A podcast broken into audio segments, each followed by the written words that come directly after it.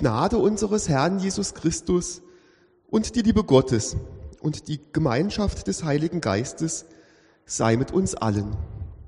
Amen. Liebe Gemeinde, ich fange an mit einem kleinen Witz aus der Uni-Zeit. Der Prüfer fragt den Studenten, was steht im Philipperbrief? Der Student ist leider schlecht vorbereitet und hat ausgerechnet den Philipperbrief nicht gelernt.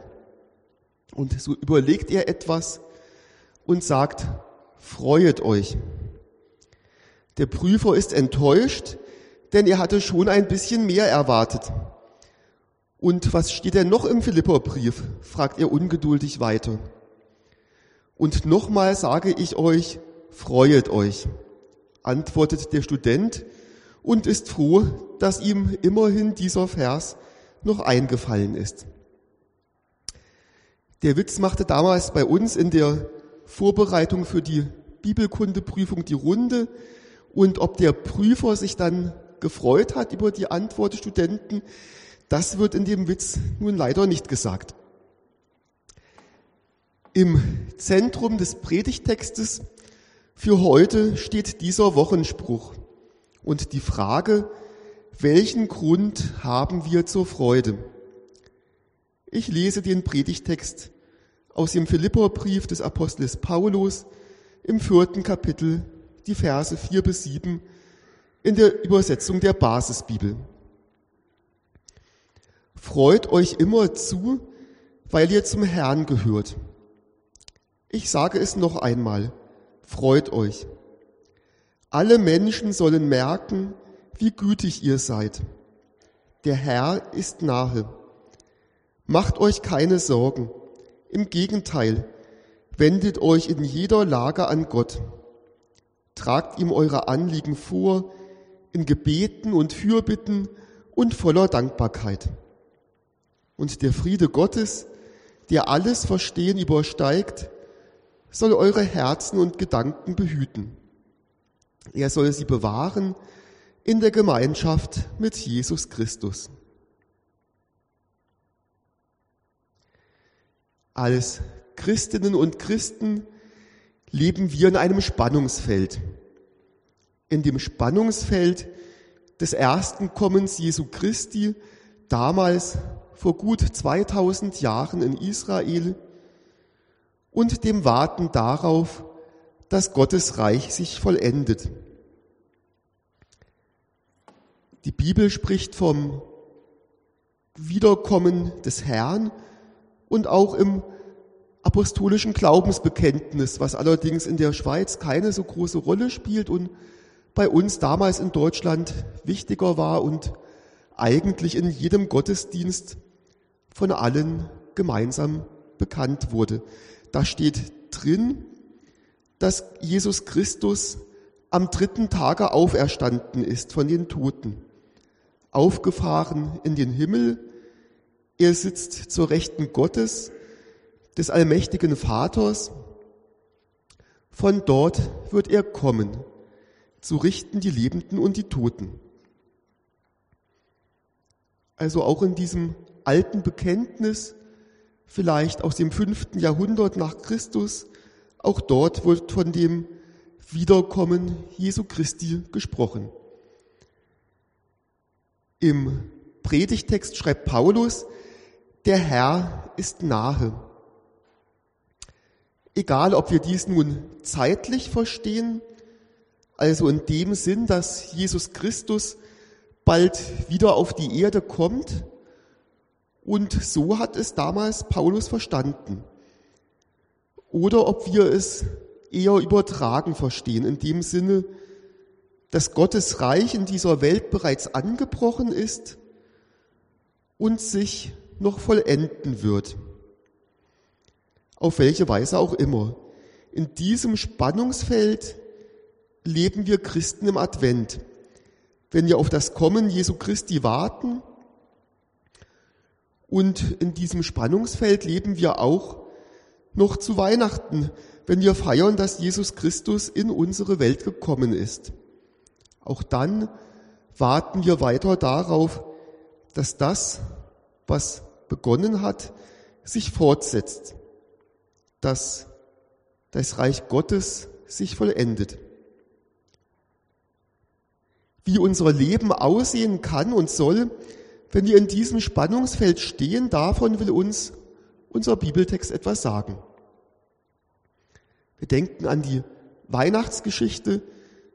Dort heißt es, als der Engel des Herrn den Hirten auf dem Felde die Geburt des Heilands verkündigte, sagte er, fürchtet euch nicht.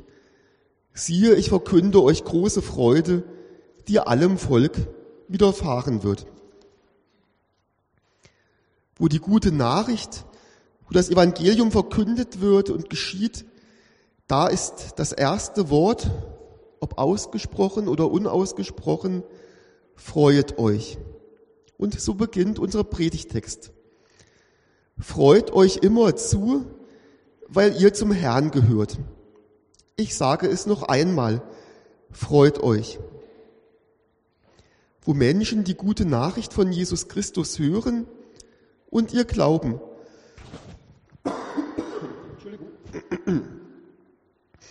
Wo Menschen die gute Nachricht von Jesus Christus hören und ihr glauben, da brauchen sie sich nicht mehr fürchten, sondern dürfen sich freuen. Dabei geht es nicht um die Freude, die mit einem äußeren Ereignis zusammenhängt. Ich habe eben bei noch im Internet ein wenig geschaut und gemerkt, dass wenn Argentinien in der 36. Minute mit seinem zweiten Tor die Führung ausbaut, dann ist natürlich große Freude bei den Argentiniern, bei der Mannschaft und bei den Fans. Der Weltmeistertitel rückt in greifbare Nähe. Aber diese Freude kann wieder vergehen, wenn Frankreich stärker wird und den Anschlusstreffer schaffen würde, so dass es noch einmal spannend wird. Und ich glaube, genauso ist es gekommen.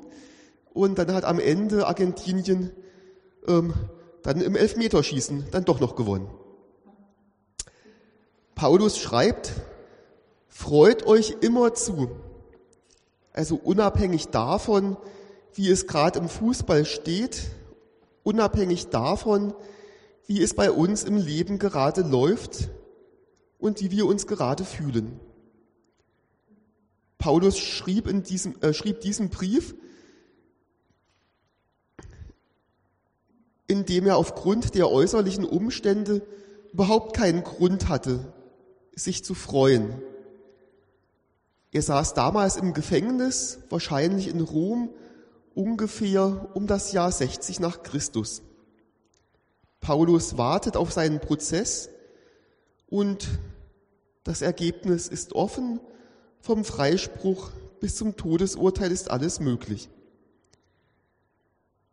Er schreibt seinen Brief an die christliche Gemeinde in Philippi und sie erleidet gerade ebenfalls Verfolgungen um ihres Glaubens willen.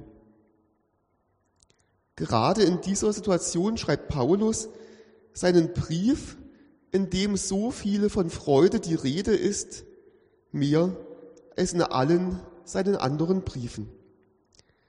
Das tut er nicht, weil er das Schwere ausblendet, nicht, weil er sich über eine mögliche Verurteilung freuen würde oder weil er es als nicht so schlimm ansähe, wenn die Gemeinde in Philippi verfolgt wird, sondern er schreibt so viel von Freude, weil er in einer inneren Freude lebt und seine Gemeinde auf diese Freude hinweisen will.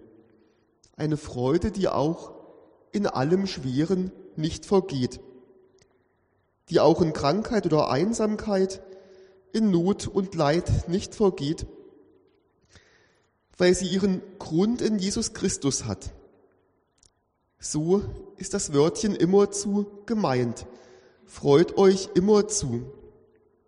Und wenn wir den Text vielleicht einmal lesen, dann würden wir zunächst wahrscheinlich gerade über dieses Wort stutzen und uns, uns Fragen stellen. Sollen wir uns wirklich immer freuen? Wer kann das schon? Sollten wir etwa immer mit einem breiten Grinsen im Gesicht herumlaufen, eine Maske mit einem Lächeln aufsetzen und so tun, als ob es uns gut ginge und wir uns freuen würden, so nach dem Motto, mein wahres Gesicht, das zeige ich nicht. Ich denke, christliche Freude ist das Gegenteil, denn sie verleitet uns nicht dazu, dass wir uns verstellen oder heucheln, sondern sie nimmt Leid und Tränen ernst und ist dennoch so stark, dass sie uns nicht in unserem Kummer verzweifeln lässt. Diese Freude ist ein grundlegend positives Lebensgefühl, das aus der Verbindung zu Gott kommt, die uns Jesus Christus verkündigt und gebracht hat. Ein positives Lebensgefühl, das auch das Schwere im persönlichen Leben nicht ausblendet und auch nicht das Schwere in der Welt, sondern ein Lebensgefühl, in dem wir getrost sind, dass wir unseren Lebensweg in der Gewissheit gehen können, dass Gott es schließlich gut machen wird. So müssen wir uns nicht freuen, sondern wir dürfen es. Ein weiteres Merkmal, wie ein Christ lebt, ist das nicht mehr sorgen müssen, weil Gottes Fürsorge unser Sorgen überflüssig macht. Das meint nicht, dass wir nicht mehr planen und vorsorgen sollen, denn das gehört ja einfach zu unserem Leben dazu. Und es ist ja auch wichtig, dass wir an unsere Zukunft denken, damit wir diese so gut wie möglich gestalten können. Macht euch keine Sorgen, schreibt Paulus. Im Gegenteil, wendet euch in jeder Lage an Gott, tragt ihm eure Anliegen vor, in Gebeten und Fürbitten und voller Dankbarkeit. Das Gegenteil von der Sorge, die hier gemeint ist, ist nicht die Gleichgültigkeit nach dem Motto, es ist doch eh alles egal, es ist doch egal, was passiert, sondern das Vertrauen zu Gott, das alle Sorgen und Wünsche vor Gott ausbreitet. Aber was bedeutet voller Dankbarkeit? Im Bibeltext steht, wendet euch in jeder Lage an Gott, tragt ihm eure Anliegen vor in Gebeten und Fürbitten und voller Dankbarkeit. Wenn ich einen geschäftlichen Brief oder eine geschäftliche E-Mail schreibe, dann schreibe ich manchmal am Schluss herzlichen Dank im Voraus für dieses oder jenes. Damit will ich einerseits höflich sein, andererseits setzt es aber auch den Empfänger ein bisschen unter Druck. Es verpflichtet ihn ein wenig, meinem Wunsch zu entsprechen, also dieses oder jenes wirklich zu tun. Denn ich habe mich ja bereits dafür bedankt. Meint Paulus so etwas, wenn wir Gott unsere Gebete und Bitten voller Dankbarkeit vortragen sollen? Oder ich denke auch an folgenden Witz. Alexandra schreit, schreit richtig beim Nachtgebet, lieber Gott, ich wünsche mir zu Weihnachten ein Smartphone, eines von den ganz neuen Modellen. Die kleine Schwester sagt, du brauchst doch nicht so zu schreien, Gott hört dich auch so. Alexandra antwortet leise, das weiß ich schon, aber Oma ist doch schwerhörig. Mit voller Dankbarkeit zu beten bedeutet für Paulus, dass wir im Gebet Gott nicht zum Erfüllungsgehilfen unserer Wünsche machen. Also nicht, dass Gott unsere Bitten und Wünsche möglichst schnell und vollständig erfüllen soll, sondern voller Dankbarkeit zu beten meint, dass wir all unsere Bitten mit dem Dank für die väterliche Fürsorge Gottes verbinden. Denn er weiß am besten, was uns Not tut und gut tut. Ein solches Bittgebet, das voller Vertrauen und Dank vor Gott gebracht wird, kann daher zum Beispiel so aussehen. Herr, du siehst, wo es mir nicht gut geht, was ich möchte und welche Anliegen ich habe. Ich bringe dir meine Bitten und meinen Dank dafür, dass du es recht machen wirst und mir das gibst, was für mich am besten ist. Rechtes Beten bedeutet, dass wir die Sorge um unsere Zukunft in Gottes Hand liegen und dass wir die Zukunft, wie sie auch aussehen mag, aus Gottes Hand annehmen wollen. Noch einmal dürfen wir es also hören, du brauchst nicht mehr zu sorgen, du darfst Gott vertrauen. Auf Gott vertrauen, in dessen Hand deine und unser aller Zukunft steht. Vielleicht haben wir nur noch eine letzte Sorge. Schaffen wir das? Kann es uns gelingen, nicht mehr zu sorgen? Können wir uns immer zu freuen und all unsere Sorgen bei Gott aufgehoben sein lassen? Gerade wenn wir das möchten, wird die Frage, ob wir das auch können, besonders wichtig. Unser Predigtext schließt mit dem Vers, den ich in leicht abgewandelter Form oft am Schluss meiner Predigten verwende. Und der Friede Gottes, der alles Verstehen übersteigt, soll eure Herzen und Gedanken behüten. Er soll sie bewahren in der Gemeinschaft mit Jesus Christus. Und man könnte auch übersetzen aus dem Urtext, er wird sie bewahren in der Gemeinschaft mit Christus. In diesem Frieden können wir getrost auf Weihnachten warten und auch darauf, dass Gott sein Reich vollendet. Amen. Und der Friede Gottes, der höher ist als alle Vernunft, bewahre unsere Herzen und Sinne in Christus Jesus. Amen.